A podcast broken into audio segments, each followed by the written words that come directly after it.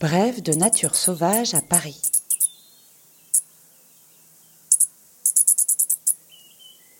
Aujourd'hui, la musaraigne musette.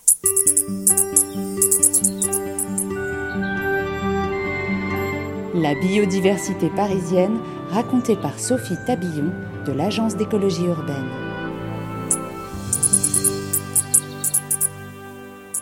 Petit corps allongé, pelage court gris-brun sur le dos et plus clair sur le ventre, la musaraigne musette est un mammifère de 6 à 9 cm.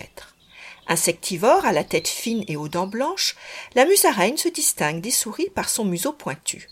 Sa queue longue de 3 à 4 cm est clairsemée de poils plus longs que ceux de la fourrure. Principalement active au crépuscule et à l'aube, elle vit sous les broussailles, les haies, les branchages dans les parcs et jardins parisiens. Lors de ses déplacements en quête de nourriture, elle émet des petits cris aigus qui la rendent très repérable. Sa mauvaise vue est compensée par cette forme primitive d'écholocation.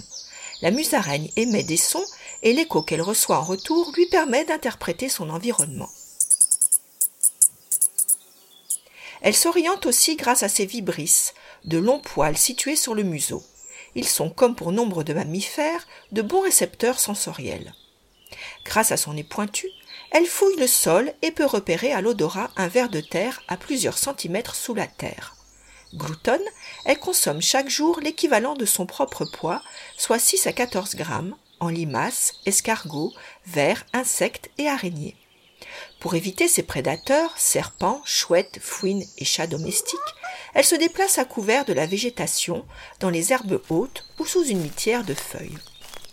Active toute l'année, elle entre dans une torpeur lorsque les températures dégringolent en hiver.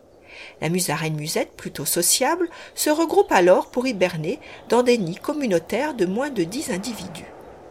Blottis les unes contre les autres, les musaraignes limitent les pertes d'énergie liées au froid.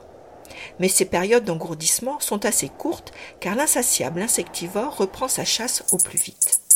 Les musaraignes communiquent entre elles vocalement mais aussi par signaux tactiles et chimiques. La reproduction a lieu de mars à septembre.